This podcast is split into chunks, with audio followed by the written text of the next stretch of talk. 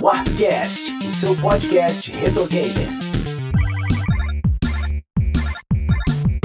beleza? Sou JP Moraes, está começando mais um episódio do Warpcast. Hoje estou aqui com Sidney Rodrigues. Olá, pessoas. Oda Lemos. E aí, pessoal? Mano Beto. Muito bom dia, boa tarde, boa noite. E André Santi. Opa! E aí, beleza? Hoje a gente vai falar sobre o que mudou no comportamento e nos hábitos de quem consome videogames da nossa época de moleque pra cá, logo depois do recadinho. A Warp Zone é uma editora especializada em publicações retro gamers. São livros, revistas impressas, além das revistas digitais gratuitas. Acesse warpzone.me para conhecer essas publicações e outros conteúdos, como notícias, artigos, colunas, vídeos e os nossos podcasts que você também pode acessar diretamente por warpcast.com.br. Não se esqueça de avaliar o Warpcast no iTunes e de seguir nossas redes sociais. São todas Warp Zone ME. Bom, pessoal, primeiramente queria agradecer aqui a presença do André. Cara, brigadão por topar nosso convite aí, cara. Opa, eu que agradeço o convite aí, mano. então, falou de videogame, tamo aí. É isso aí.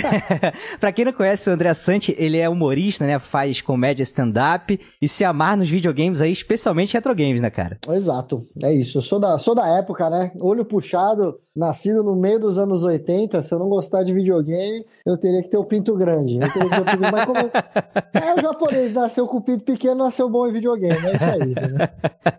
ah, inclusive, cara, teve uma entrevista, né, uma participação muito bacana com ele ali na, na live lá do nosso canal, né, no YouTube, que vai ter link aqui na descrição desse episódio para ela. Mas pessoal, vamos lá, vamos pro nosso papo aqui. Eu queria começar discutindo aqui com vocês é, sobre o nosso primeiro videogame, né? Eu, por exemplo, eu ganhei o Master System lá quando eu tinha 6 anos de idade, e acho que é, é, um caso comum da nossa época, né? A gente ganhar o primeiro console mais ou menos nessa faixa etária, né? Não sei com vocês como é que foi. Ah, eu ganhei o Master, né? O meu primeiro contato não foi com o Master, foi com o Atari. Eu já, a gente, acho que a gente até falou disso, né, JP, naquele cast lá do Atari, uhum. do River Raid, mas não era meu, era do meu irmão. Ah, tu herdou, né? Herdei em termos, porque eu não tinha muito apreço, sabe? Uhum. Eu era uma criança um pouco burra, faltava lucidez da minha imaginação, não conseguia é, entender muito os jogos do Atari, então não, não, pegou muito, assim, jogava, porque era aquele fuzuê na sala, né, várias pessoas na sala, né, uma TV só, né, porque naqueles tempos era um luxo, né, ter vários equipamentos em cada cômodo da casa, né? Então era Irmão, meu apartamento, assim. pra você ter ideia, meu apartamento tem uma tomada em cada cômodo, cara. Vai se fuder, cara. É tudo quanto é extensão, Benjamin pra tudo quanto é lado aqui, inferno, cara. Mas o primeiro foi o Master, cara. Aí com o Master, sim, é... eu senti que realmente foi minha entrada nos videogames. Talvez por ser um pouquinho mais velho também, e aí poder entender melhor. Eu acho que também até a questão gráfica, né? Me ajudou bastante, né? Porque na, uh, no Atari realmente eu não entendi entendia. Tinha até alguns jogos, ó, o próprio River Age era muito lúdico, ao menos para mim, eu entendia, né? Mas a maioria dos jogos eu não entendia. Ô, né? Mano, você também achava que aquele aviãozinho que passava na transversal era pomba? Pomba? Eu achava que era pomba, velho. Aí meu primeiro falou assim, pô, cara, o avião, atirou no avião. Falei, que avião? Esse branco? Falei, mas é uma pomba, cara. Ah. é, pomba não. supersônica. Né? É. Pomba.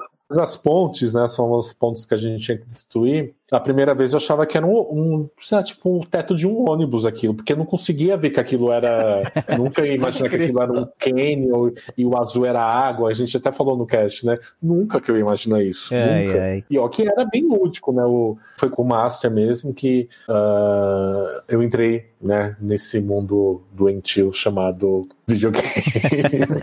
Ô André, é, você, cara, qual foi teu primeiro videogame, cara? Também foi nesse esquema? Tu ganhou, tu herdou? Como é que foi, cara? Cara, assim, é, que eu considero né, que, que, foi a minha porta de entrada para as drogas, eu considero que foi o MSX. Pô, que da hora, cara. Começou no, no, computador, né? É, é um computador gamer. Porque a história, na verdade, é o seguinte, né? Quando eu era bem pequeno também, eu devia ter uns 4, 5 anos. Meu pai me deu um Atari, e era um Atari da CCE. Era o pior Atari que tinha de todos os cores da Atari. É o que dizem, né, cara? Começou comprando errado, né, CCE. Não, mas assim, funcionava, legal. Eu, uhum. eu lembro de, da, da, uma memória muito recente de sempre ter o Atari ali. É, e, putz, na casa da minha avó levava também, eu lembro do meu pai jogando um pouco, até tipo do meu avô, minha tia, todo mundo pegando, sabe, o controlinho e brincando com outro jogo assim. É, e eu até gostava, mas eu era né, 4, 5 anos, e mais ou menos nessa época, A minha prima namorava um cara que ele trampava, não sei se ele trampava com máquina, com arcade, com- ele trampava com umas paradas dessa aí de, de jogo eletrônico, de videogame, eu não lembro direito o que que era, só sei que de vez em quando ele descolava algumas coisas ali de refúgio, né? Aham. E uma dessas coisas foi um MSX todo fudido. todo, quando eu falo mesmo, era meio, tava zoado. Meu pai, que manjava um pouco de eletrônico, foi lá, limpou, deu um tapa no MSX e tal, sabe? Deixou ele funcionando de novo. E foi aí que eu viciei. Porra, que né? maneiro. Porque era diferente, né? Era, os gráficos eram melhores do que o do Atari. E, cara, o jogo do Goonies. Assim, essa é a, é- é a lembrança que eu tenho do tipo, mano, de criança. Por que você gosta de videogame até hoje? Por causa do Goonies do MSX. E tu devia ser um alienígena no meio da galera, né? Porque tu era o único que devia ter um MSX em casa, né? Não, o único, ninguém sabia o que que era, né? Era um videogame que não tinha. a- Eu, mo- eu moro num condomínio, até hoje eu moro no mesmo condomínio aqui, são vários, vários prédios, né? Aham. Apartamentozinho pequeno e tal, e na época tinha muita molecada. Todo mundo trocava fita de Atari e tal, aquela coisa toda. Agora, mano, o MSX era um bagulho. Galera, não, vamos jogar, vamos lá na casa do André jogar o Goonies. Porque Maneiro. é, é, era um negócio, era um negócio meio absurdo, assim, né? Porque na época tava chegando o Master System pra cá, né? Começo dos anos 90 e era muito caro. Então, tipo, aqui, nem aqui no, no, no condomínio onde eu moro, ninguém tinha condição de, de, de ter um Master System. Acho que, mano, Nintendinho tinha um moleque que comprou, que chegou depois, assim. Então era todo mundo na base do Atari e eu tinha esse MSX. O MSX era o PlayStation 4 na época, o Xbox One. Putz, é- era, velho. Era. Era. é- é- mano, o bagulho era louco. assim. Então, eu jogo no emulador até hoje. Eu tenho uma puta saudade, de vez em quando eu coloco no emulador e fico jogando. Pô, maneiro, cara. E tu, Sidão? Cara, meu primeiro videogame, eu já contei aqui que foi o Master, né? Aham. E ele. Tu tinha quantos anos, cara, quando tu ganhou? Cara, eu tinha nessa faixa aí que acho que todo mundo ganha. Eu devia ter uns, uns 9, 10 anos. Meu irmão é dois anos mais novo que eu. E a gente ganhou de Natal, cara. Foi, tipo, porra, o melhor Natal da vida. 64 na hora, né, cara? Caralho, cara, foi muito bom. Eu lembro que a gente ganhou, a gente saiu correndo já para jogar, né? A galera, tipo, comendo, bebendo lá, noite de Natal. E a gente, porra, jogando Sonic alucinadamente, cara. Pô, Eu aí, trocou o como- peru pelo, pelo videogame, cara, nesse dia? Foi, cara, só de vez em quando só que eu faço isso. E tu, Oda? Atari, né, mano? Atarizão? É. CCE também? Puta, foi o da. Quem que distribuía aqui? Era Polivox? Pô, todo mundo, né, cara? Polivox, né? Putz, cara, meu pai. Na verdade, meu pai acho que ele comprou pra. Eu sempre falei isso, falo isso aqui, né, no, no- Pra nos distribu- episódios. Acho, acho que meu pai comprou pra ele e acabou ficando pra mim, entendeu? E, cara, pro, se pro Santi é, é o Goonies, que, que é o jogo que representa ele, pra mim é o Pitfall, cara. Pô, Pitch foi foda que veio também, com cara. Pitfall e eu vi meu pai jogando e só depois de, um, de, um, de algum tempo eu fui pegar o videogame pra jogar e consegui jogar o Pitfall. E, cara, me marcou de uma maneira, assim, que... É, lem- penso dos primórdios do videogame, eu jogando um pivete, eu lembro do Pitfall, cara. É maneiro. Pitfall é um dos jogos que eu tenho uma lembrança muito muito bonita, assim, porque era muito colorido. Né? Activision, né, cara? Outra, outra, outra parada. é. Pô, mas é, assim, eu, eu, eu tinha esse problema também. Acho que o Goonies me atraiu tanto por conta disso, de no Atari você não visualizava tanto as coisas, dava pra entender. Eu tinha até um entendimento bom, a minha imaginação ia lá pra frente, mas Ah, você é faltava. inteligente, né? É o japonês, japonês. Eu nasci com outro chip, tá ligado? Eu, eu vim com Blast Processing, tá ligado? Então, mas, cara, pra mim, tirando o Goonies e tal, de você ter noção de história, o que eu lembro de, de construir na minha cabeça uma história a mais, de gostar mais, era o Bob's Going Home. Bob vai pra casa do Atari. Nossa, Ah, você verdade. falou, me veio a musiquinha agora, cara. Puta, era incrível, né? Eu ficava, eu ficava chateado. Eu tinha dó do Bob, que tava perdido, e falava, cara, que vida triste.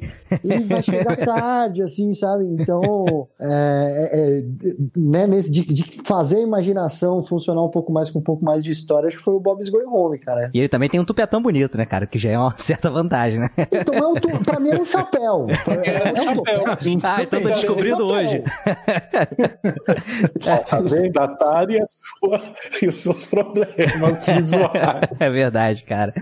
Eu comecei o, o episódio com essa pergunta porque, assim, eu hoje, é... Hoje em dia, eu acho que o primeiro contato com jogos, eu acho que acaba sendo até mais cedo, né, cara, das crianças com, com smartphone. E eu não sei, algum de vocês tem convivência com criança? Já reparou assim se é um fenômeno de todo mundo? Porque, por exemplo, tem uma sobrinha, cara, que, pô, desde pequenininha já tava jogando aqueles, é, aqueles joguinhos de Infinity Run e tal, assim, coisa bem simples, assim, que não precisa é, de muita habilidade pra conseguir jogar, né? Botão e tal, é só você tocar na tela as coisas já acontecem. Vocês têm contato com criança e tal? Repara que existe um fenômeno, assim, diferente da nossa época? Tem, ou se tem, cara. O pessoal já, a criançada já cresce com, com o smartphone, smartphone na mão. E aí é joguinho, né, cara, o tempo todo. Minha, minha enteada, quando era mais nova, ela tinha o celular dela e, meu, era repleto de, jo de jogo. E assim, hoje em dia, até eu fico sabendo de, dos jogos é, mobiles que estão fazendo sucesso através dela e através de outras crianças também, cara. Eu olho e falo, porra, meu. Mas tem muita. Tem muito.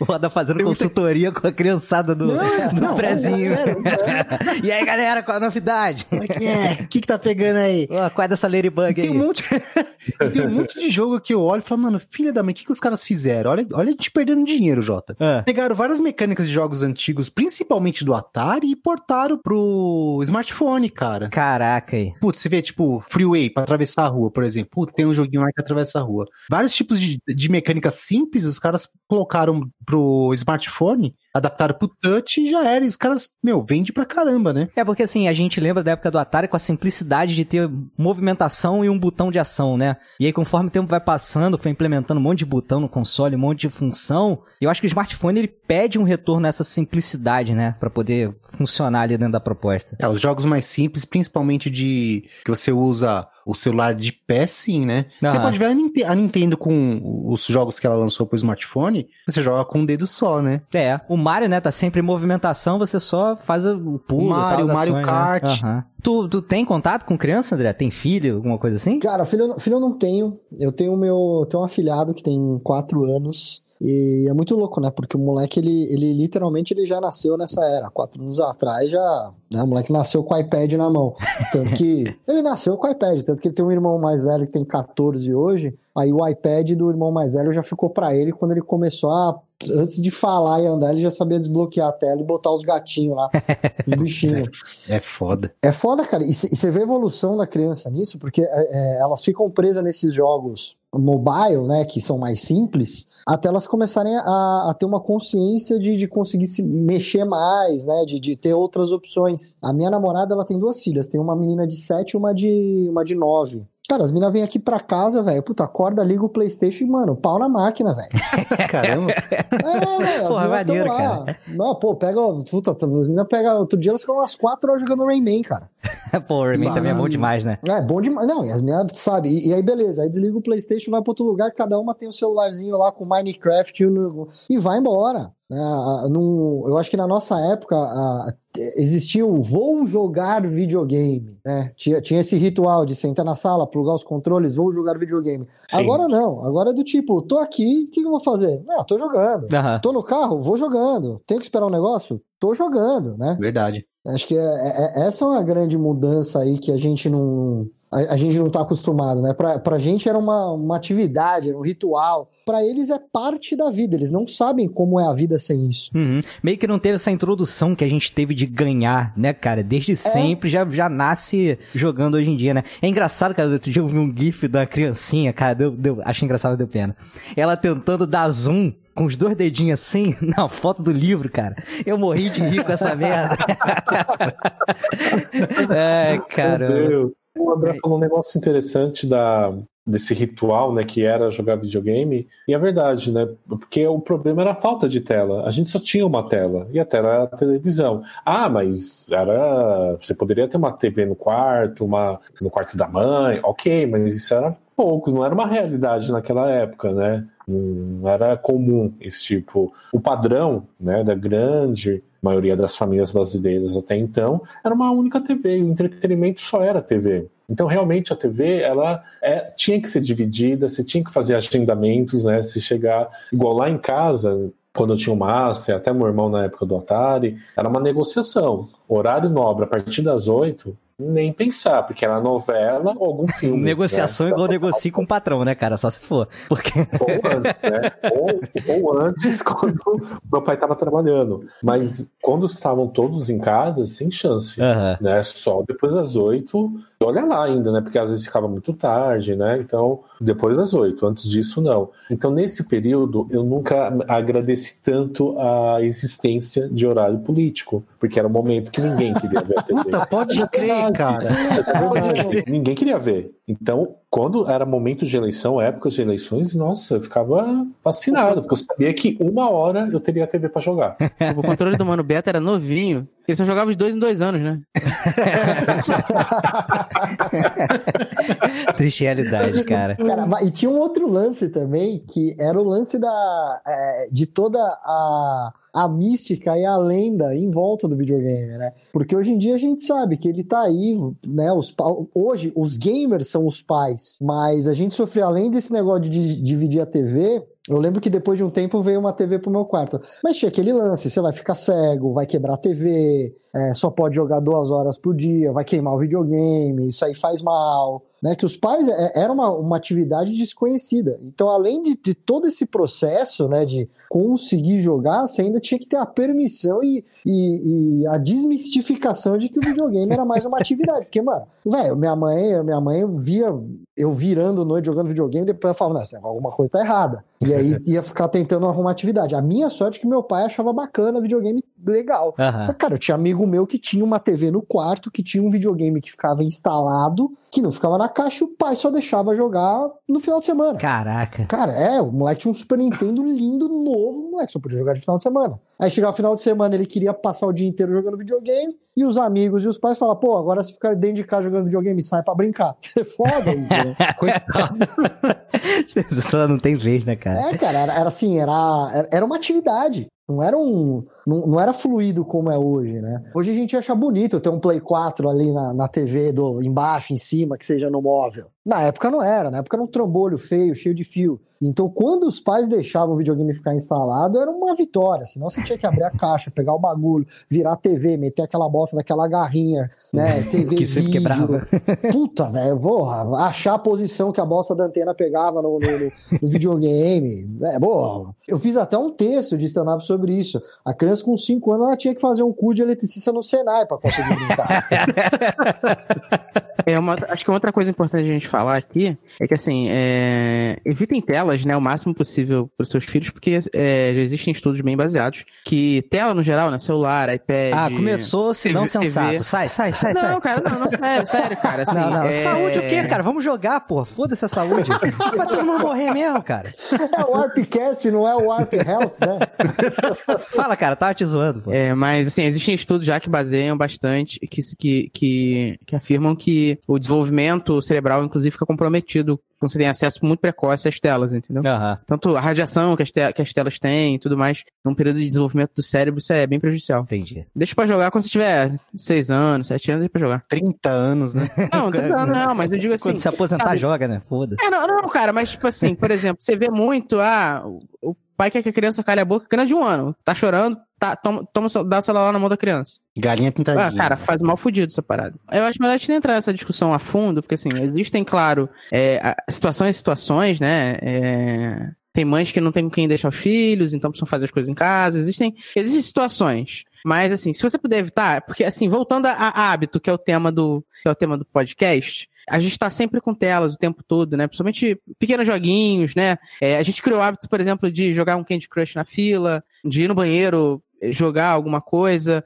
né? Um, um videogame, o, o portátil principalmente, deu essa, deu essa liberdade pra gente, né? É, o Switch serve basicamente pra você jogar Mario cagando, que é uma, uma coisa que você não podia fazer até então. né? Mas é bom, mas certos limites, acho que a gente precisa se continuar se preocupando ainda, né? Já que a gente. Lava a. A, a ge- é, a gente ainda é o adulto aqui na sala, né? Então a gente tem que tomar um certo cuidado. Verdade, cara. Mas assim, sobre esse assunto, ainda é uma coisa que eu sinto é que mudou bastante a abordagem do videogame, né? Porque antes ele era considerado até como um brinquedo. E hoje eu vejo que ele já tem uma abordagem de uma mídia de entretenimento pra todas as idades, né? Vocês veem assim também? Ou é coisa da minha cabeça? É, na, na época do meu pai, o que era a sensação de ter na sala? Videocassete. Então, era o brinquedo do, do adulto, né? Era, era aquele entretenimento da sala com a família e tudo mais, que o pai fazia questão de comprar. Pô, hoje eu vou Se programar pra gravar a tela quente. Puta, vou, vou gravar meu futebol. Era assim. Hoje, cara, você tem que ter o seu PS4 na sala, você quer ter um Xbox na sala, entendeu? Não, ninguém quer ter o Xbox na sala, cara. Ninguém- É, Aí- eu sou obrigado a concordar. Eu sou obrigado a concordar. Alô, cachistas. né?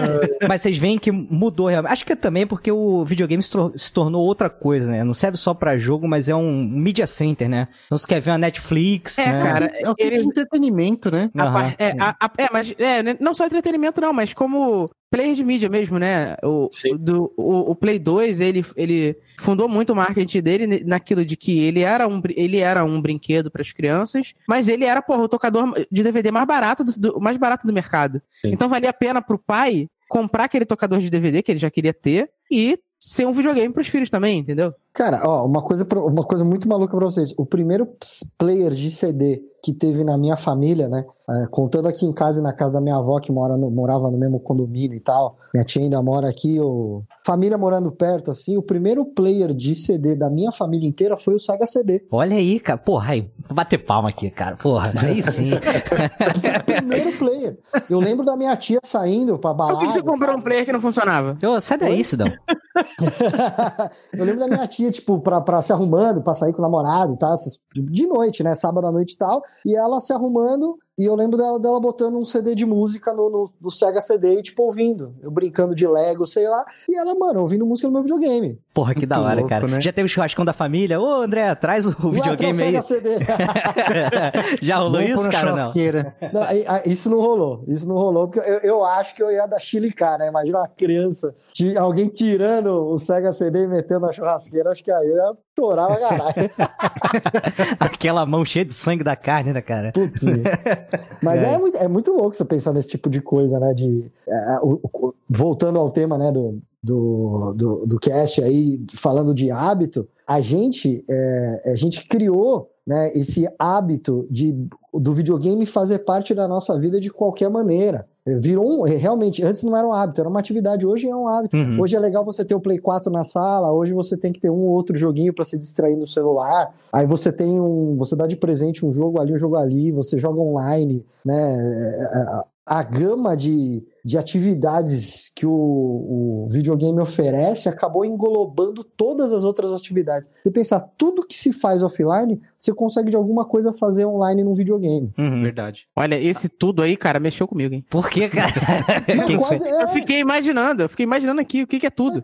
tudo, tudo. Você vai fazer, pô, eu vou trocar ideia com o brother e vamos jogar um videogame. Ah, tá. Tipo, você troca ideia com o Entendi. brother e joga videogame. Aham. Porra, ah, é, esportes, vamos praticar esportes. Você tem aí os esportes. Inclusive, você pode assistir os esportes, manja? Aham. Pô, música, eu sou músico, não sei o que, beleza, bota lá um, um, um Guitar Hero, alguma coisa, aquele, o- tinha até o outro que era com guitarra de verdade, que eu tocava, comprei. É Rocksmith, né? É, o Rocksmith, é, Rocksmith eu, eu sou músico também, né? Eu sou guitarrista. Puta, eu pirei naquele negócio, eu tinha. Você pode tocar ao vivo com outros amigos pelo mundo. Porra, que maneiro, Né? cara. Pô, é, é muito louco. Você tem o, o contato humano, ou as atividades estão aí. Você pega, eu tenho um amigo que ele é dramaturgo, um puta ator, diretor, cineasta, gamer também. Mas praticamente ele virou um gamer que ele, ele, ele vai para aqueles jogos estilo é, Detroit Become Human. Aham. Esse virou a pira do cara. É É o produto que ele mais gosta, que é praticamente um filme interativo. Porra, tudo a ver a Então, cara dele, então, né?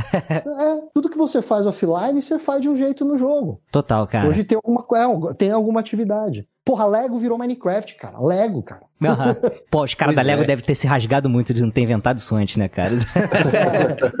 Isso, será que isso se dá pela questão da tecnologia também, claro, mas será que é o tipo de abordagem em apresentar o produto? Porque quando eu me recordo de como o Atari foi apresentado aqui no Brasil, né, até pesquisando propagandas mais antigas, o Atari mesmo, da Atari, né, que era assim o slogan da Polivox, em nenhum momento eu, em nenhuma peça de propaganda, seja impresso ou na TV, do que eu lembro, é, ela é voltada para a criança, ela é voltada para a família. É todo entretenimento para a família, né? Para a família. E hoje a gente tem isso, né? Só que uma parte da evolução do videogame, né? Quando a gente caminha para os 8 bits, 16 bits, eu sentia que as, as coisas iam se desvinculando. O que era apresentado como entretenimento para a família, né? Eu digo isso a nível de Brasil, tá? O que é- foi apresentado até então como entretenimento para a família, eu percebo que a partir dos 8 bits, ele já começa a distanciar, não é tão família. É, eu acho que tem uma, uma certa retomada também, mano Beto, de ser uma coisa mais pra família hoje em dia, porque assim, a geração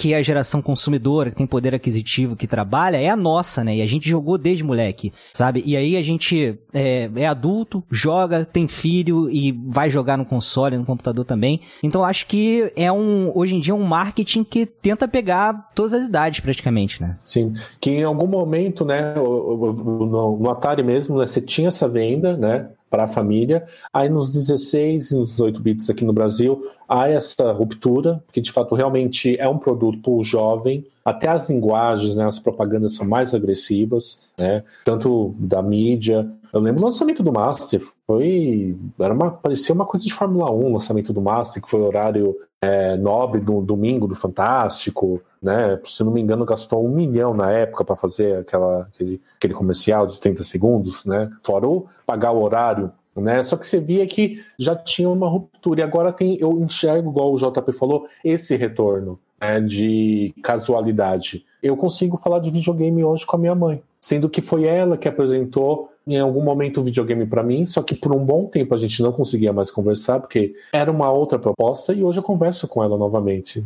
Você vê que parada louca, que cíclica, né? é verdade, né? cara. Eu converso, né? E não só com ela, é como se não falou, você pode ir à fila de banco, você se deparar com uma pessoa que está com um jogo em comum que você tenha, você conversa. Eu, eu gosto disso. Eu, esse é um ponto que de destaque hoje, né, no entretenimento eletrônico, é essa comunicação global. Não é só entre nós aqui, né? Tipo a galerinha do arcade, né? Não, né? A gente pode conversar com qualquer um que se propõe a jogar. Então isso hoje eu acho extremamente fantástico. Cara, isso aí foi, foi é a melhor coisa da interação online, é poder xingar novas pessoas agora pela internet. Antigamente você mandava só amiguinho do fliperão a tomar no cu, agora você pode mandar o cara lá dos lados do mundo. Mandar... do lado do mundo, é verdade. É, democratização do xingamento, aí, aí né, cara? a gente é tem o bate-papo da UOL, hein? Não vamos esquecer do bate-papo da UOL. É verdade, verdade, já podia. Não, mas, não, mas não em áudio, pô. Ah, não, o áudio foi o próximo passo, né?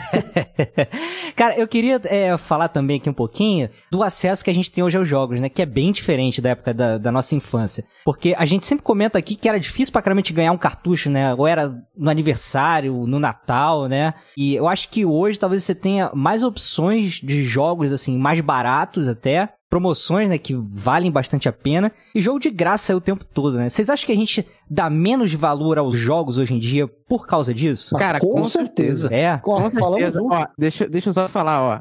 É, meu pai, ele não entendia por que, que ele tinha que comprar outros jogos. Já tem, né, Ele cara? Ué, já tem o jogo aí, por que, que tem. Por que, que você não joga esse que tá aí? Ele não entendeu que eu já joguei Sonic da memória 60 vezes. Não dá mais. Naquela época, é, é, duas coisas dificultavam. Acho que vocês vão até concordar comigo. O primeiro era assim o- o- a parte financeira da coisa. Aham. Era caro, vinha pouco pro Brasil. É como se fosse um jogo de Nintendo Switch hoje em dia, né? Pro pessoal entender. É tipo isso, exatamente, é exatamente. É como se fosse você tivesse um Nintendo Switch, sem a opção de comprar online. Era isso. E o segundo fator era o acesso à informação. Uhum. Porque se você não, não, não ficasse trocando informação com a galera da escola, com os outros meninos ali, ou comprasse regularmente revistas de games, você não sabia o que, que realmente era um lançamento bom. Um outro jogo aparecia na mídia pra lançar. Aham. Tipo Sonic 2, beleza. Foi na mídia pra cacete e tal. Mas tem muito jogo que você não sabia. Então você tinha que ir na locadora e ficar perguntando pra galera, aí alugar um jogo pra testar, pra saber, será que eu compro ou não? Hoje não. Hoje você baixa uma demo, gostei, comprei. Hoje baixa uma demo, não gostei, já era. Puta, não tem demo? YouTube Gameplay tá o jogo. Puta, vou Sim. comprar. Então aca- acaba. Eu mesmo, assim, né? Eu tenho uma mania que eu não gosto dessa mania. Mas eu. Geralmente, quando eu termino um jogo, pouquíssimos, raríssimos jogos, eu vou fazer a side quest ou eu vou jogar de novo, hoje em dia. Dos antigos, não. Os antigos passavam um tempo e falavam, bicho, vou terminar de novo. Né? A gente dava Pode mais crer. valor, né? Se apegava mais. Ó, eu não vou, eu não vou, não vou opinar sobre isso. É, O Sidão não joga nada duas vezes, cara. só GTA V. Foi, foi o único jogo que eu joguei duas vezes na minha vida, foi GTA V. Sai fora, cara. É, é, mas eu digo desse, desses jogos novos. Cara, mas isso, os jogos de hoje, né? Tanta disponibilidade também e o tamanho dos jogos mudou uma outra característica que, que é a seguinte, né? É, a gente já falou muito aqui, a gente conta muita história de locadora aqui, né? E locadora é uma parada que morreu completamente, né? Apesar da gente continuar tendo videogame, apesar do videogame ter evoluído cada vez mais, ter atingido mais gente, ou, ou- você tem uma, hoje você tem uma base de videogames instalada muito maior que um Super Nintendo da vida teria, Sim. mas você não tem locadora pra alugar os jogos, né? É, a gente inverteu, a gente passou a querer ter a propriedade desses jogos, né? É, mas tem um movimento aí que tá meio que voltando com isso, né, cara? Aos pouquinhos, Game Pass você tem por um tempo. Acho que tem locação também no PlayStation, se eu não me engano. Não tenho certeza. Não, mas é que assim, acho que foi a própria indústria que matou isso, né? Uhum. Não foi, a própria, não foi nem o comportamento dos, do- do- dos jogadores. Aqui no Brasil, é realmente como as coisas são muito caras, né? E se- eu acho que se, se a- as próprias produtoras, as plataformas, disponibilizassem a- a- as mesmas, vamos dizer, ó, a mesma experiência de você alugar um jogo do que você comprar, beleza. Porque eu lembro de uma época que, pô, é, sei lá, Play 3 tinha muito disso, né? Você comprava o jogo, você tinha uma chave de ativação pra ganhar tal item ou pra conseguir jogar tal coisa. Se você vendesse o jogo, você não tinha. Uhum. Tinha alguns que o online era vendido separado, né? O modo online É. e tal. E, e aí, tipo, já aconteceu comigo. Eu passei pra frente um The Last of Us que o online não tinha, porque eu já tinha ativado, acabou. Então, é- é- então, a própria indústria matou, né? Aham. Então, porque, porque assim, vamos falar a verdade. Em país igual ao Brasil, é um puta negócio. Vamos falar também que a- a- a- o, o pirata matou um pouco das locadoras na era Play 1 e Play 2, que era mais barato você comprar do que alugar. Aham. Verdade. Mas enfim, outros, os videogames da Nintendo e tal, que era mais difícil de encontrar piratão, os cartuchos, então valia a pena. Na época do 3 Play 3 começou a Blu-ray, a porra toda. Pô, velho, se, se os caras liberassem ali, eu acho que eu não tinha comprado metade dos jogos. Eu ia alugar de vez em quando. Pô, vem, vem uma galera em casa, ô, vamos alugar um, um jogo aí pra jogar todo mundo e tal, pô, depois eu devolvo. Era, eu gostava dessa época. É, hoje em dia, tanto que não, vale a- não valeria a pena você alugar o jogo. Cara, A hoje não ser que o valor seja muito baixo. É 5, 10 conto. Vamos, É, vamos supor, existe- assim, ó. FIFA. Ó, sei lá, tenho amigos que jogam FIFA, eu não, não gosto mais de jogar jogo de futebol. Mas, pô, ver uns caras tomar uma aqui em casa, puta, imagina que legal, pô, vamos descer lá na locadora, pegar 10 conto FIFA, devolver amanhã. Uhum. Puta negócio. Hoje não, tem que pagar 200 pau no negócio e ficar lá comendo espaço no HD. Então, é, existem, existem, né, para jogos físicos, existem algumas locadoras, né, é, de PS4, de Xbox, 3 de Xbox One, né, mesmo que ninguém Não, alugue pode até existir, mas eu nunca vi uma, entendeu? Nem mas. Cara, não, não, cara, na Tijuca tem duas. pode ter inclusive. duas, mas eu nunca vi, por exemplo, entendeu? Ah, mas porra, tu tem que esbarrar na loja pra ver? Porra, eu não moro na Tijuca. Eu tô te dizendo que tem, você acredita? Eu vou lá, eu vou pegar o metrô, 40 minutos pra ir na Tijuca, alugar um porra e voltar. cara, Gasta mais dinheiro de condução do que um pode crer. E existe, existe uma outra coisa que a galera faz, né? E a Sessone descobrir, fudeu. Ela deve saber, mas ela caga, né? É claro que ela Existe sabe, muito- cara. Ela sabe. Existe. O que rola muito é aluguel de conta secundária. Exato. Né? Quando você compra um jogo digital, né? Você pode ativar ele no seu principal e mais uma conta secundária, né? O seu, o seu, o seu login. Então muita gente aluga o login da conta secundária contendo jogos lá dentro. Então, isso acontece bastante. Tem diversos sites, você pode alugar no Mercado Livre, mas eu não tô indicando ninguém a fazer, não. Não, Mas- nem, nem entre no sidãogames.com.br, tá, gente? Mas, é, gente, em algum momento da vida de vocês, vocês tiveram uma meio que uma redescoberta dos videogames? Porque assim, teve uma época que eu já trabalhava, saía bastante, tava focado em treinar pra competição e tal. E o videogame ficou uma coisa assim, tipo, bem secundária na minha vida, sabe? Essa época eu tinha um Play 2 e aí eu só voltei a jogar mesmo assim, quando eu fui mandado embora desse emprego que eu tava, eu peguei a rescisão toda, eu fui direto lá no edifício central aqui no Rio e comprei um PlayStation 3. E aí de lá pra cá eu não parei mais, sabe? Inclusive comecei a produzir conteúdo e tal. Vocês já fizeram uma pausa assim na vida de vocês de jogadores por algum tempo assim, por algum motivo específico? Sim, é, eu fiz é, por conta. Eu sempre fui fã de jogo de luta, né? E a década de 90 foi movida a isso, a esse gênero. Até metade dos anos 90, né? Aí, meados dos anos 90, a partir de 98, aí os jogos de luta começaram a cair, né? Você não tinha tantos lançamentos como antes. E conforme caiu, eu também não tinha mais interesse em jogar. E Street Fighter 4 só veio em 2008 eu já tinha dado por mim um gênero morto. Então eu perdi o interesse no videogame nesse período. Jogava, jogava, até tinha Play 2, tinha Play 1. Mas Play 1 ainda tinha um pouco, né? Os jogos de luta. Mas a partir do Play 2 já começou a cair bastante. E eu acho engraçado que, eu mesmo tendo o PlayStation 3 e comprando por causa do Blu-ray, ser. Por dois motivos eu comprei o Play 3. Pra Blu-ray, que era mais barato comprar né, um aparelho 2 em 1, no caso o Play 3, e poderia ser um leitor de Blu-ray, e para ver o final de God of War, porque eu joguei os dois primeiros do Play 3.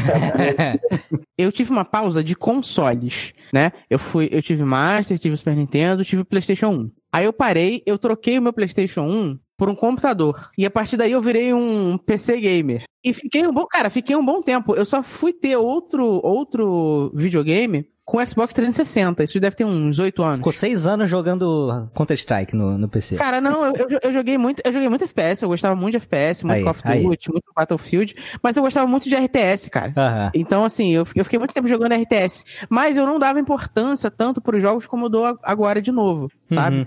Eu jogava RTS, ah, cara, tira uma horazinha do dia, jogava um RTSzinho, e eu fiz outra coisa, cara, porque assim, aquela época que a gente queria, a gente queria sair, queria beijar na boca, queria ficar no portão com a galera, e é uma época aí, sei lá, que a gente tinha no PlayStation, quando eu, quando eu troquei meu, Playsta- meu PlayStation foi 2002, eu acho, 2002, 2003. Você vê, eu fiquei muito tempo com o PlayStation também, tem, tem isso. Eu troquei ele e fui passar a ter um computador em 2002. Eu tinha uns 16, 17 anos, cara. Tava no auge de querer ficar na rua, entendeu? Então, eu até jogava no PC, mas eu era bem pouco, não dava tanta importância, né? Aí só depois de bem mais velho agora, já namorando há bastante tempo, né? Que aí você passa a ficar mais em casa também, sobra mais tempo. É, aí eu fui comprar um 360 pra voltar a jogar as coisas que eu não, que eu não tinha jogado. Aí eu fui ter, tirar o tempo perdido também, cara. Aí pegou 360, Play 4, Switch, comprou cadeira com volante, a porra Porra, meu toda. bolão tá aqui boladão. É, eu tive duas meio que pausas assim que parece com, a- com as histórias já contadas. cara. Quando eu, eu lembro que assim, eu tive o Play 1, eu tive vários videogames e eu nunca me desfiz. Isso pelo menos é uma coisa que eu agradeço meus pais. Eles nunca me obrigaram a trocar ou a vender os videogames. Aham. Mas aí no Nintendo 64 e no Play 1, na geração eu tive o Saturno também, eu meio que eu dei uma pausa, né? Aqui em casa teve uma época que também não tava legal de grana e tal, não dava pra ficar gastando muito com isso. E eu comecei a tocar guitarra, cara. Eu troquei um brinquedo velho, um autorama velho que eu tinha, por uma guitarra com um amigo do meu pai, e aí eu vi pra outra paixão. E nessa época eu tava muito ligado em esporte, em ir pra rua também, atrás das menininhas, e tocar guitarra. Então eu jogava, mas bem casualmente, né? E aí, puto, o Play 2, eu lembro que veio o Play 2, veio muito caro pra cá, não tinha condição de, de, de comprar. Então aí eu pulei o Play 2, depois eu consegui um PSP. Aí eu meio que teve uma época, o final da faculdade ali, eu tava no PSP e tal, não sei o que, mas mesmo assim, já tava meio ruim de grana, precisava fazer alguma coisa da vida. Aí veio a parte do começo da comédia. Aí teve um hiato, cara, porque eu comecei a trabalhar com comédia que nem um louco, dediquei Uhum. minha vida pro stand-up comedy. E, mano, trabalhando que nem um louco, não fazia mais nada, era Porra, só imagino, correr atrás cara. de show. Correr Cara, atrás de foi uma show, escrever, né? Caraca, tem Tudo, muito cara, trampo por assim, trás, né? Estudar, aprender o bagulho, assim, eu, eu bitolei nos projetos de arte, de música, de comédia, eu fiquei louco, assim, por anos. E quando eu comecei a ganhar uma graninha com a comédia, né, ó, pra você ter ideia, eu comecei com a comédia em 2009. Uhum. Em 2011, quando eu comecei a ganhar uma graninha legal, eu falei, vou comprar um PlayStation 3. Cara, eu peguei o Play 3 com Street Fighter 4. Eu Tô sou louco. louco por Street Fighter também. Pô, que maneiro. Aí, não, aí eu voltei pras drogas, cara. Aí fudeu. Teve a aí fudeu. recaída. Fudeu. Te- O meu Play 3 eu vendi pro amigo meu a preço de banana, mas, mano, eu já comprei o Play 4, tô com o Nintendo Switch, tô com um emulador com Raspberry cheio de coisa antiga, tô com outro Raspberry no, no- nos controles de arcade pra jogar jogo antigo de luta. André, tu falou um negócio interessante aqui, e assim, é. a- Alguns aqui são colecionadores de videogame, né? É, eu já comentei isso aqui algumas vezes, mas eu não, não faço parte desse grupo, porque eu não tenho espaço nem dinheiro. Mas, é, qual a visão de vocês, cara, sobre, assim, colecionismo na época, com a galera da nossa idade? Ele já tinha como é hoje? Porque, assim, a visão que eu tenho é que a gente trocava fita, trocava console, né? Como você falou, tem gente que vendia o, o console pra comprar outro. Vocês todos colecionam, assim, colecionar aqui no Brasil, vocês acham que é um hábito recente ou é uma visão que eu tenho, assim, mais da minha bolha? Olha, eu vou Recente, falar uma coisa coisa. de velho, cara. Coisa de velho. Não, Mas eu não, vou falar uma coisa, recente mas não de você idade, é né? moleque, se você falava que tinha os videogames antigos que não desfazia e, e você é, ah, queria colecionar e guardar pra depois, você tinha duas opções. Um, apanhar porque era nerd e ser taxado como virgem, vai morrer virgem o resto da vida. Ou apanhar porque você é o playboyzinho que tem um monte de videogame. E, quer dizer, se assumisse o colecionismo de videogame, você apanhava de qualquer jeito na rua. Pô, mas eu acho que a gente, cara, acho que a gente, nenhum de nós criança tinha esse pensamento não, sinceramente. A gente Não. queria o próximo, a gente queria o próximo videogame, cara. Eu tava Cara, falando, eu, eu tava falando com o JP, eu tive meu Master System, é aquele com aquele controle dois botões original, né? Dois controles perfeitos. Minha mãe jogou fora e eu não liguei. Que hoje isso, eu, cara. eu penso, cara, cara, que merda que eu fiz. Eu- esse controle é super caro hoje, né? Cara, eu queria um controle, um segundo controle pra mim, pro meu Master, que eu tenho aqui desde moleque. Eu comprei um outro videogame, cara. Que é pra poder vir o controle junto, que era mais barato controle- do que se eu controle- separado, o sério. Controle, o, contro- o controle de dois botões original, ele é muito caro, cara. Minha mãe jogou dois fora e eu nem aí. Porque, tipo, foda-se. Eu tenho outro videogame agora, não preciso do videogame antigo. Cara, Eu não, eu gostava, eu, eu, eu gostava, inclusive, é, o único videogame, é, só teve dois que foi pro saco mesmo, que foi o Atari da CCE, que, mano, não teve jeito, quebrou de vez, e foi o MSX que meu pai fez eu dar pra uma prima minha, e, cara, e as meninas nem jogaram, as minhas duas primas nem jogaram e deram linha, né, vazaram com aquela merda. O resto, cara, eu, eu pensava nisso, cara, eu gostava. Eu de criança, às vezes, estava encaixotado os videogames, eu ia lá, abria, ligava um videogame antigo, assim, eu sempre gostei. Uhum. Então eu guardei, mano, eu tenho, tenho uma porrada de videogame ainda. É engraçado, porque na minha época, como o próprio Cidão falou, a gente queria ter um outro videogame. Então eu geralmente ou eu vendia ou trocava para conseguir outra coisa, né? E É porque assim- eu não Ah. tinha essa percepção de colecionismo. Aliás, o meu, com, com quem eu convivia naquela época, eu nunca tive. Para nós, colecionismo era algo taxado, como a Alda falou, coisa de gente velha. O que, que era colecionismo para nós, né? Naquele período, naquela época? Colecionar selo, colecionar charuto. Porra, Nunca mano, que- Beto. Não, não, não. Colecionar charuto. Tem gente que coleciona charuto, né? Vinho. Eu não conseguia, co- não era concebível a nós, né? Tipo, ai, colecionar eletroeletrônico. Porque a gente via como um prazo de validade da coisa. É estranho, né? Eu só tive conceito de conhecer o colecionismo de videogames 10 anos. É recente. Né? Cara, Não- É, então, mas assim. É, Calma aí, cara, rapidão. Só, eu tô me recuperando ainda do Mano Beto com 8 anos de idade, Ó, colecionando charuto. colecionando charuto. Sabe, sabe- Eu não! Mas é coisas que a gente via, tipo, era coisa de gente velha, sabe? O colecionismo pra gente era isso. Não, Mano, nunca me passou Mano, pela Beto- cabeça que videogame era colecionar, sabe? Mano, Beto chegava da escola, sentava em frente à TV pra assistir, pra assistir Cavaleiros, acendia um cubano. Um cubano uma tubaína. Ai, ai. Sabe o que eu colecionava nessa época? Ah. Cartão de telefone. Porra, tinha muito ah, também, tinha uma galera do colégio que colecionava. Tinha pastas e pastas de cartão de telefone. Mas ó, olha só, é, co- colecionar sempre, ah, provavelmente, né? é, sempre teve alguém que colecionou, porque tem gente que coleciona até pedra, né? Alguém guardou videogame na época, afinal ele- eles estão aí pra ser revendidos. É, eu fui um É? desses. alguém, algu- alguém guardou com certeza, mas ele não era o mercado, sabe? Hoje a coisa é muito maior, né? Porque a gente tá cheio de adulto agora que tem dinheiro e que, é, e que quer recuperar os videogames que tinha na infância. Eu tô aqui igual um bobão, atrás de controle de Master System de dois botões, que é o que eu tinha, que eu não liguei, e agora eu vou gastar dinheiro pra comprar de novo. Né? É, acho que isso, isso virou um mercado, foi uma mudança de hábito, né? Acho que todo mundo deve ter tido contato com aquelas feiras de, feiras de bairro, e sei lá, 15 anos atrás, cara, você comprava Super Nintendo de bacia. Verdade. Ninguém dava, ninguém, ninguém dava importância. O cara, o catador, pegava o Super Nintendo, fita do Super Nintendo, vendia um real, você comprava. Vai comprar agora, pra tu ver. Agora não dá pra comprar porque todo mundo que queria vender videogame arrematou essas porra toda e tá Arrema- tudo com preço Arrematou, desgraçado. arrematou em lote, porque teve muita gente que ia, na- ia nessas feiras, arrematou em lote, guardou e tá revendendo agora. Mas mesmo, cara, mesmo, mesmo o catador dessas feiras, essas pessoas que vendem na feira pra subsistência, eles já entenderam o valor desses jogos, entendeu? Ah, Você sim. não consegue mais chegar pro cara oferecer 5 reais e levar o videogame, que ele não vai te vender. Pô, lá na Praça 15 aqui no Rio, cara, o ca- eu fui negociar com um cara, o cara sacou o, o celular e pesquisou o preço no Mercado Livre, sacou? É, Pra ver quanto é, É, que tava é, valendo. É, mas assim, mas isso rola com qualquer coisa, não só com videogame, né? Uhum. Tu- Tudo que a gente tem hoje de aparelho eletroeletrônico, ou que,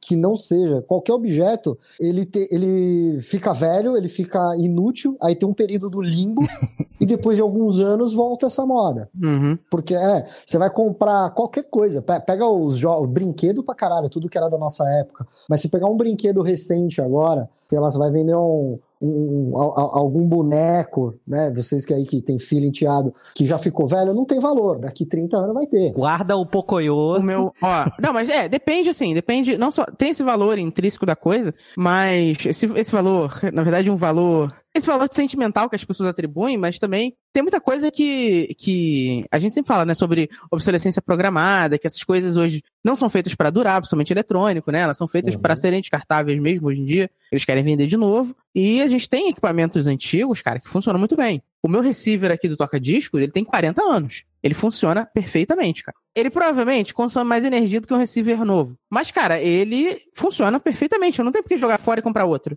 É o Maverick dos, dos, dos receivers, né, cara? Bebe, deve beber uma luz bonita. Mas... É um Opala. Opalão, né?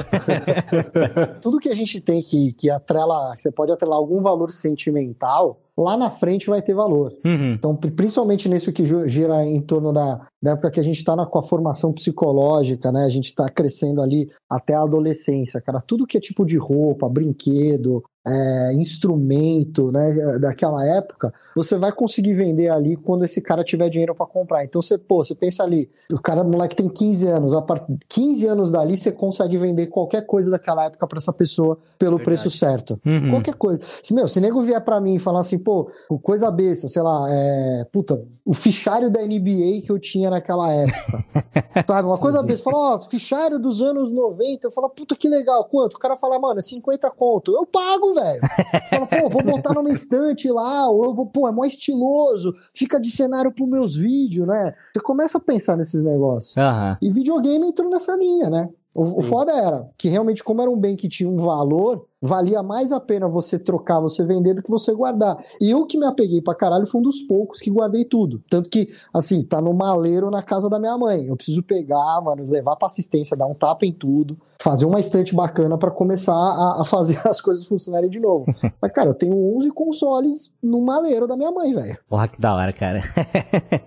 é, gente, sobre fliperamas, cara, é, eu acho que foi uma coisa que foi sendo abandonada aqui, né?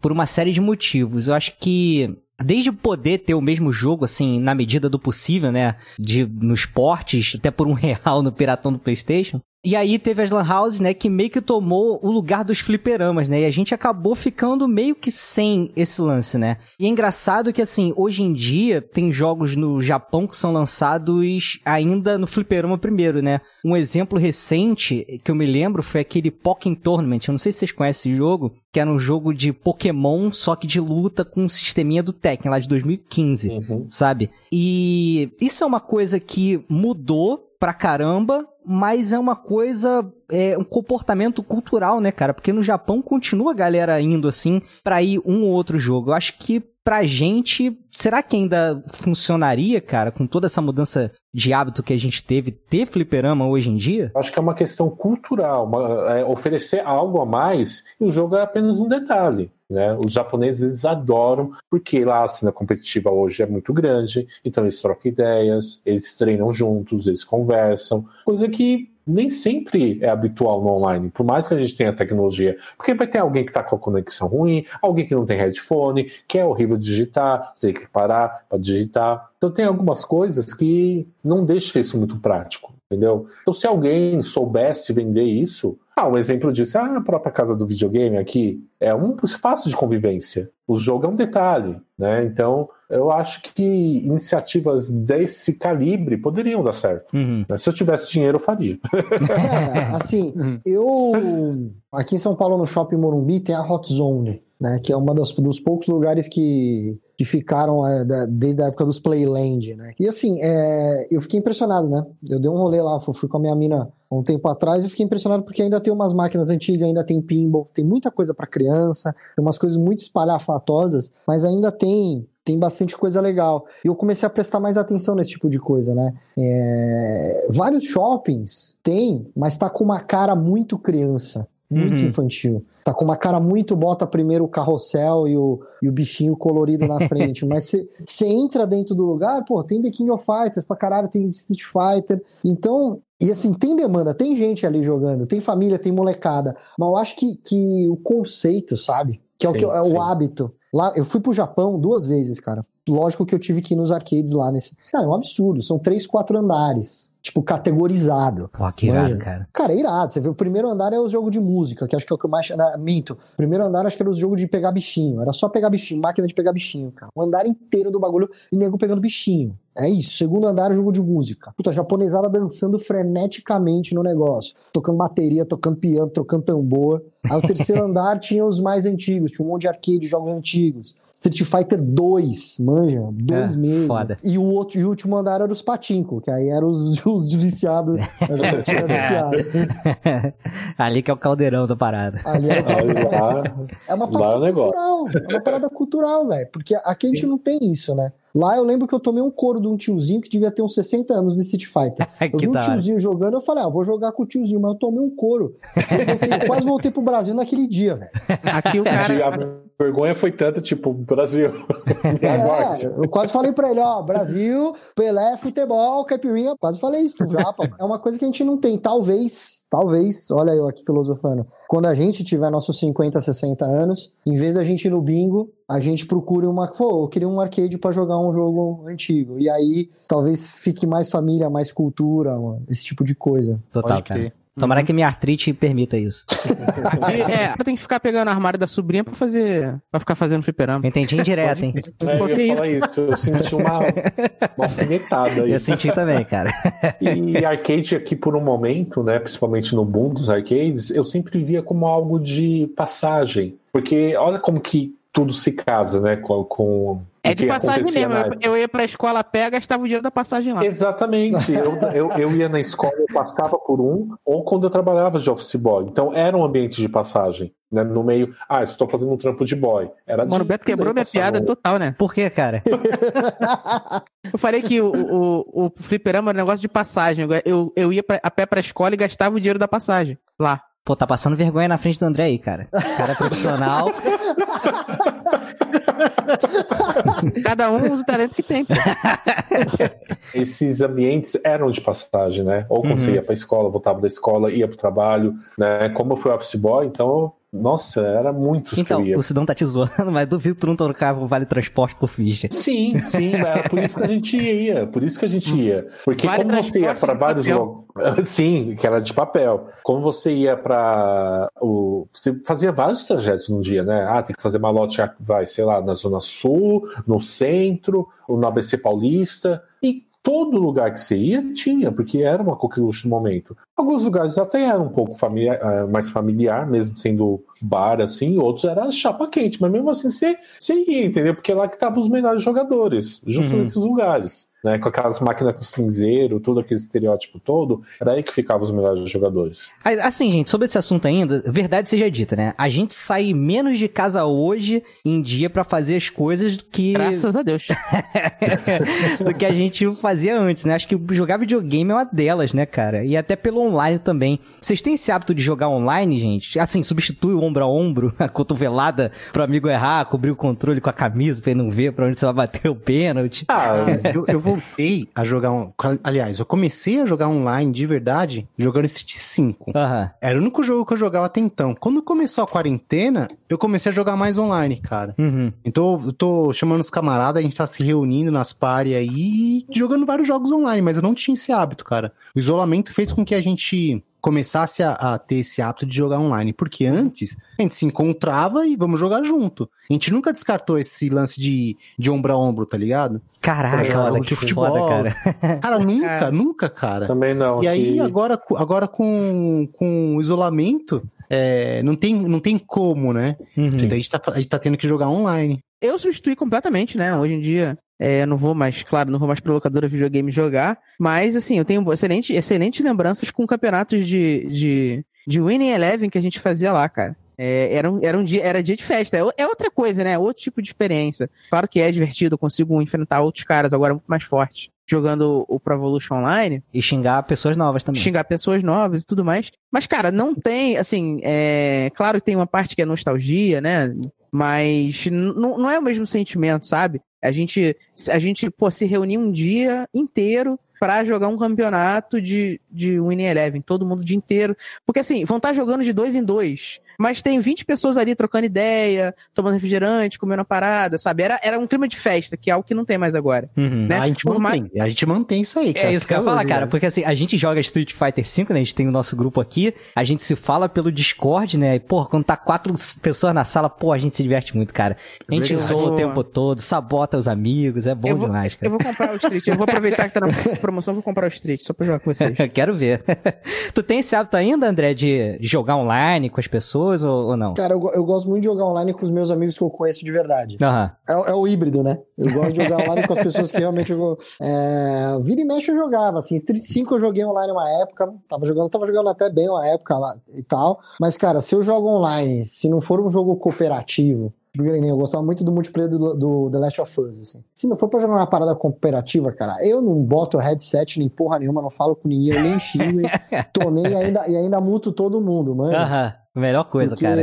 É, não, não, não acho legal, né? Sei lá, eu acho estranho. Mas eu, eu curto jogar, cara. Puto, meu primo joga, então puta, tem uns amigos antigos ainda, cada um com as suas preferências, mas tem uns grupos no WhatsApp que a gente, pô, bora jogar um jogo aí, vamos aí, bora jogar aquilo lá. Aí você cria esse hábito, mas sinceramente, assim, se tiver opção, ainda prefiro chamar os caras em casa, aí na casa de um brother, abrir uma bela uma cerveja e, e jogar no, na vida real. E passar algumas horas escolhendo o jogo no Raspberry, né? Igual você falou lá na. Putz, isso é maravilhoso. cara. Isso é maravilhoso. Ó, escolher o jogo no Raspberry é, é, é o melhor. É, é a mesma coisa que escolher filme no Netflix, cara. É uma hora de escolha, 30 minutos se divertindo. É bem por aí. Muito bom, gente. Então é isso, a gente vai encerrando aqui nosso papo de hoje. Foi muito maneiro, achei que a gente aproveitou bastante o tema aí. E não posso deixar de agradecer mais uma vez aqui o André pela presença dele. Cara, brigadão aí, você somou demais aqui no nosso papo. E ó, já deixa o convite aberto pra você voltar mais vezes aí. Opa, eu que agradeço, mano, agradeço pra caralho a- o convite de vocês. Também da, é, da entrevista lá que rolou no canal de YouTube de vocês. Porque é aquilo, né, cara? Meu negócio é comédia. Eu sempre gostei de games e agora eu tô me arriscando no mundo dos games, né? Agora eu tô entrando. Criei meu canal na Twitch, criei o André Sante Games no YouTube. E, e é muito louco, né? Porque eu fui aos poucos chegando nessa comunidade gamer, trocando uma ideia principalmente com os retro gamers e a galera me aceitou muito bem. Tinha gente que era fã do meu trabalho. Então, cara, eu tô, como diria os antigos também, eu tô igual pinto no lixo. você falou aí dos teus canais da, da Twitch, né? No YouTube, mas. Cara, faz um jabá completão aí. Como é que o pessoal te encontra nas redes sociais aí, pelo mundo afora? Opa, André Santi é meu nome, né? Santi se escreve S-A-N-T-I. Bicho, o meu jabá é joga no Google, joga no Facebook, joga no Instagram, você vai achar. É o japonês fazendo besteira, tá ligado? Eu tenho certeza que você vai rir. E se você é gamer, vai no André Santi Games, digita André Santi Games. Eu faço o jeito mais fácil das pessoas me acharem. Inclusive, se você digitar japa que conta piada no YouTube, você me acha também. não tem, só não encontra quem não quiser, né? Exatamente. Então, pô, manda um salve lá que tamo na área. Maneiro, cara. A gente vai deixar todos os links aí para redes sociais, pros teus canais aqui, na descrição desse episódio, um arpcast.com.br. E a gente vai encerrando por aqui, e vocês já sabem, não dá o stop aí, porque a gente tem a leitura de comentários agora do episódio anterior. Valeu, pessoal, um abraço! Tchau, tchau. Muito bem, começando mais uma leitura de comentários aqui no Warpcast. A gente hoje vai ler os comentários referentes ao Warpcast 85, que foi sobre Castlevania, o primeiro jogo da franquia, diretamente lá do Nintendinho. Lembrando que se você quiser que seu comentário seja lido aqui também, dá um pulo lá em warpcast.com.br e deixa lá o seu comentário que a gente vai adorar ler ele aqui no ar. E antes da gente fazer a leitura dos comentários, eu preciso indicar pra vocês aqui uma participação que eu fiz lá no podcast Popcast. Tá? É o episódio 43 sobre Tokusatsu de volta à TV brasileira. Vocês conseguem ouvir esse podcast através do megafono.host barra podcast barra popcast. Aí esse cast tem dois S, tá? Se ficar um pouquinho difícil de digitar, não tem problema. Vai lá em warpcast.com.br no post desse episódio aqui, que eu vou deixar o link para você clicar, ou procura por Popcast também nos agregadores de podcast que você vai achar, tá? Ah, um recadinho rápido aqui, tá? A gente tá com um novo podcast, um podcast bônus para os apoiadores do clube Warp Zone VIP. Ele é o Warpcast DLC, é um episódio exclusivo que tá saindo uma vez por mês. A gente já lançou o primeiro. brasileiro. Ele sai sempre na última terça-feira do mês. A gente falou sobre Streets of Rage 4, né? Como a gente já tem essa proposta, né, de fazer o Warpcast sempre é, uma semana a gente fala de um jogo e na outra semana a gente traz um console, uma discussão sobre algum assunto interessante, né, relacionado aos retro games. Aqui a gente no DLC a gente vai acabar trazendo pautas de jogos mais novos, né? Na maioria das vezes com relação a alguma franquia clássica ou algum jogo indie que faz referência a algum tipo de jogabilidade que a gente já curte, um sucessor espiritual. Então a proposta vai ser mais ou menos essa daí. Então se vocês quiserem ter acesso a esse conteúdo e muitos outros, é só você entrar pro nosso clube Warp Zone VIP. E para fazer parte e conhecer as vantagens, dá um pulinho em Catarse me barra warpzone. A gente vai deixar o link aí também em warpcast.com.br. Cara, o papo tá muito legal. Eu tenho certeza que vocês vão curtir demais. Então vamos lá, vamos partir para nossa leitura de comentários. O primeiro comentário aqui é do Léo Breakover, nosso amigo Léo Oliveira aí, diretamente lá do canal Cama Voadora no YouTube. O cara faz um trabalho incrível, cara, de, de Dragon Quest. Se você curte RPG, curte retro game, vai lá que você vai se amarrar no conteúdo do cara. Inclusive, vou deixar o link aqui também, é, em warpcast.com.br, vocês irem direto lá e conseguirem chegar nele. E ele fala o seguinte: Castlevania faz parte da minha santíssima trindade dos games, que é composta por ele, Mega Man e Dragon Quest. Ó, Dragon Quest eu já sabia, né, Léo? Mas ainda tô tentando entender como o JP conseguiu gostar daquela bomba do Mirror of Fate. Cara, nem eu sei, só sei que eu gostei. Ah, mas eu acho legalzinho, né? É, ele. É, é, claro, ele não consegue ser melhor que a franquia original, mas eu acho bacana a tentativa de colocar um pouco mais de ação e talvez trazer um público mais novo, né? Mas não sei, não sei avaliar se ele chega a ser ruim. Sei que, que eu curti jogar ele. Vamos lá, ele continua aqui. Para mim, o auge da série é o Order of Ecclesia, de Nintendo DS. Acho ele melhor até que o próprio Symphony of the Night. Ele mesmo bota aqui, ó, polêmica. Porque nele podemos ver uma síntese perfeita entre o estilo Metroidvania e o raiz. Temos um jogo dividido em fases totalmente exploráveis, ambientação incrível, músicas perfeitas, sistema de coleta de habilidades e enredo muito bom. Ah, e a personagem principal, Shano, ou Shano, não sei qual a pronúncia, é sensacional. Ele também serviu como total inspiração para o próprio Bloodstained, Ritual of the Night. Miriam é quase uma irmã gêmea de Shanoa. Vou parar por aqui, senão posso acabar escrevendo um comentário que vai durar 10 encarnações do Drácula. Continue com esse trabalho maravilhoso e um grande abraço virtual, galera. Cara, grande abraço para você também, Léo. Pô, brigadão pelo teu comentário e, galera, pode ir na boa aqui nas indicações do Léo, eu tenho certeza que vocês vão curtir. O cara manda demais. Valeu, Léo. Próximo comentário é do Fábio Pacheco Alcântara, outra figurinha carimbada nossa aqui, né? Esse jogo é bem legal. Ele expressa muito bem que foi a opção de jogos no Nintendo e todas as suas regras nesse período. Eu curti muito esse jogo por toda a ambientação dele, envolvendo lutar com monstros e outros seres sobrenaturais. Uma das coisas mais legais do jogo são as artes das capas das várias versões de console que foi lançada. Esse jogo é marcante em tudo, por isso temos tantos jogos dessa série até hoje. Só gostaria de enfatizar sobre o fato é limitação ajudar na criatividade. Ora, o Nintendo teve jogos bem ruins, então não foi a limitação, e sim o trabalho bem feito e a dedicação em fazer os jogos. Faça um programa dos dois outros jogos de Nintendinho. Cara, Fábio, primeiramente, obrigado pelo teu comentário. E, cara, a gente quer fazer logo, sabe? Sobre o, o segundo e o terceiro jogo. Então, cara, espero que em breve aí, de repente esse ano ainda, a gente consiga emplacar o, o segundo jogo aí do Castlevania. Porque acho que todos nós nos amarramos muito, cara, nessa franquia. Então vale muito a pena a gente poder ter essa desculpa para rejogar, né? E gravar aqui. Mas é isso. Obrigado, Fábio. Abraço, cara. Próximo comentário do Vinícius Jonathan. Excelente cast, senhores. Vou citar aqui o Castlevania que me fez uma raiva top. Meus amigos e eu temos o costume de nos reunirmos um dia na semana para jogar videogame. Somos um grupo de quatro jogadores, é bem tranquilo marcar. Certo dia, encontramos a WAD do jogo Castlevania Adventure Rebirth, um jogo que até então era bastante obscuro pra gente. Se tornando a nossa WAD favorita até hoje, a qualidade gráfica, diversão e principalmente o monstruoso desafio de voltar a um Castlevania clássico que não tem password ou alguma forma de salvar, fazendo com que passássemos uma madrugada com o desafio de zerar o game em uma viagem só, recordando claramente nossa infância do morreu passa o controle otário.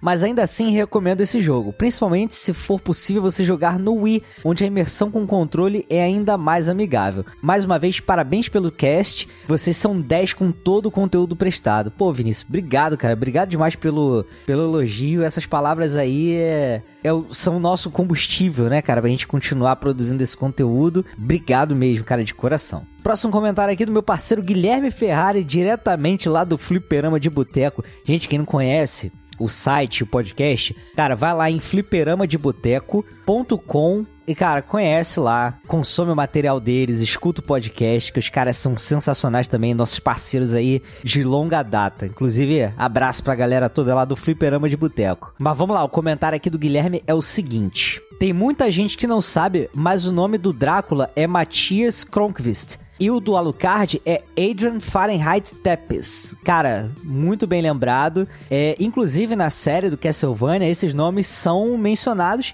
já na primeira temporada, cara. Tenho quase certeza. Mas é verdade, cara. Ótima informação aí pra complementar é, o nosso episódio aí. Brigadão, Gui. Abraço, cara. Próximo comentário aqui do Isaac Herder. Muito bom cast, sou fã da série como um todo e, Sy- e Symphony of the Night é um game que jogo todo ano. Mas já joguei quase tudo. Falta jogar os games do Nintendo 64 e terminar os games do PlayStation 2, mas já maratonei todos os outros. É um título cheio de altos e baixos, mas marcado por grandes jogos, principalmente jogos de Game Boy Advance e DS. Em relação às indicações, acho que poderia acrescentar o filme Deixe-me Entrar, de 2010, ele diz que vale muito a pena ver. Também indicaria os livros da Anne Rice, de onde veio a história para a entrevista com o vampiro. Olha aí, cara. Grande abraço, valeu, ele escreveu aqui. Cara, obrigado você e acredito que seja uma excelente leitura. Isaac, brigadão mais uma vez pelo teu comentário, cara. Último comentário desse podcast aqui, mas segura aí que tem uma coisa importante, é do Caio de Souza. E aí, galera, tudo bem? Só conheci esse jogo anos depois com aqueles CDs cagados de PlayStation 1 que tinha 200 jogos e rodavam dois. Cara, esses CDs. No Play 2 também tinha uns desses, cara, que era terrível, cara. Só rodava meia dúzia de jogos. E também outro jogo que eu jogava no estilo índio. Vai pra frente e segue. Nunca consegui terminar, mas sei que ele tem uma grande importância no cenário, pois além das sequências e ser aclamado com Symphony of the Night, o estilo acaba remetendo ao que temos hoje em Dark Souls, como explorar cenários e a temática. Como sempre, mais um excelente trabalho. Parabéns, rapaziada. Caio, obrigado, cara, mais uma vez, é, por você vir aqui comentar. Você que tá escutando todos os, os episódios aí, né, cara? Pô, que da hora, cara. Fico muito feliz de, o nosso conteúdo estar agradando vocês aí dessa forma. Abraço, cara. Agora que eu tinha falado, vocês segurarem aí, é porque aconteceu uma coisa aqui é, no nosso episódio sobre o Atari Jaguar, o Arpcast 84, que o nosso amigo Ângelo Scabuzzi, ele fez um comentário aqui, mas por algum motivo o sistema que gerencia os comentários, que a gente usa o Discos, ele acabou colocando ele como spam. Eu acredito talvez seja porque o comentário tenha sido um, um pouco maior do que o padrão que a gente recebe, né? E aí nem me notificou nem nada, então acabou passando batido, ele e aí ele me deu um toque, eu fui lá, liberei o, o comentário dele, agora também não vou deixar de ler, né? Já que ele tinha comentado isso aqui antes da. Já que ele tinha comentado antes do lançamento, né? Do episódio Castlevania. Então acho que, que ele merece aqui esse espacinho. Então vamos lá, falando. Então vamos lá, lembrando que ele tá falando aqui sobre o episódio de Jaguar. Olá, amigos. Como já disse aqui, tenho 47 consoles, caraca. Mas ainda faltam três que eu gostaria de ter em minha coleção: Neo Geo AES, PC Engine e esse, no caso o Atari Jaguar, que foi tema desse maravilhoso e rico cast. Minha experiência com Jaguar é bem curta, mas memorável. Em época de locadores com consoles para jogar por hora, alguns ambientes inusitados acabaram se tornando locais frequentados por crianças e adolescentes doidos para testarem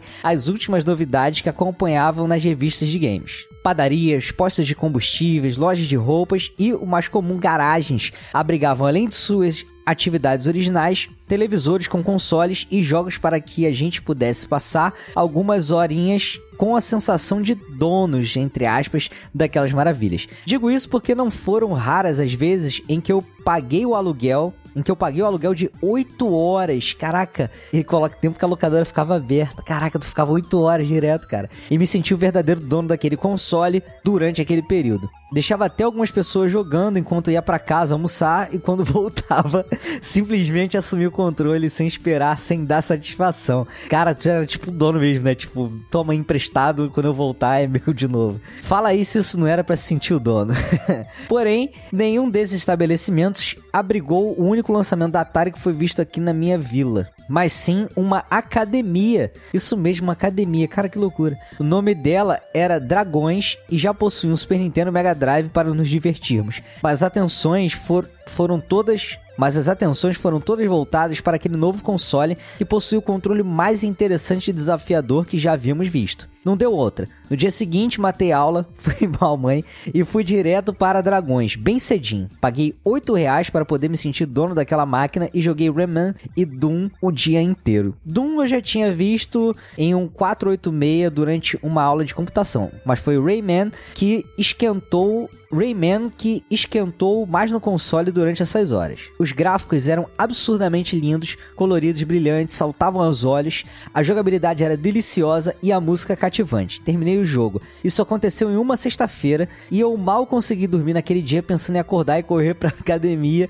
e jogar mais e mais. Mas como eu disse no início, minha experiência foi curta e memorável. E quando cheguei ao local, uma das surpresas mais frustrantes da minha vida, o Jaguar havia sumido. Que isso, cara? Foram várias histórias, mas acredito que a mais plausível seja de que uma pessoa com mais grana que eu também havia curtido a novidade e acabou fazendo uma oferta irrecusável ao dono da Dragões e o levou para casa. Cara, que triste. Essa foi a primeira e última vez que vi um Jaguar funcionando. De lá para cá, muitas coisas aconteceram e, como sabem, ele atingiu um valor considerável. E por enquanto, ainda não consegui adquirir o personagem principal dessa minha lembrança. Um dia chego lá. Fiquei impressionado com o conhecimento do Dr. Edson.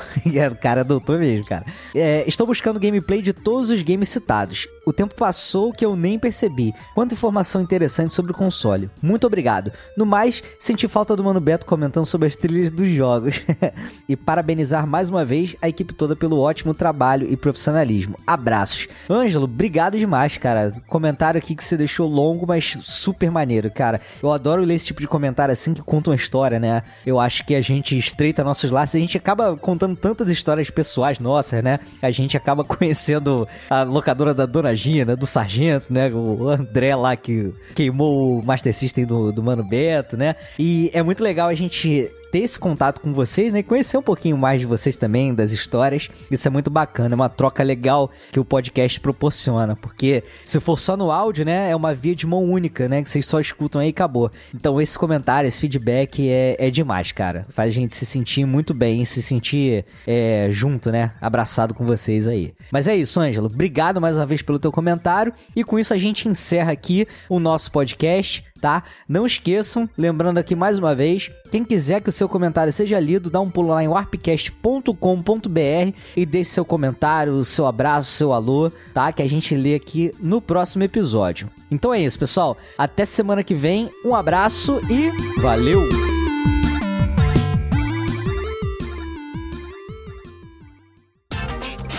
Este episódio foi editado por Audio Heroes. Saiba mais em audioheroes.com.br.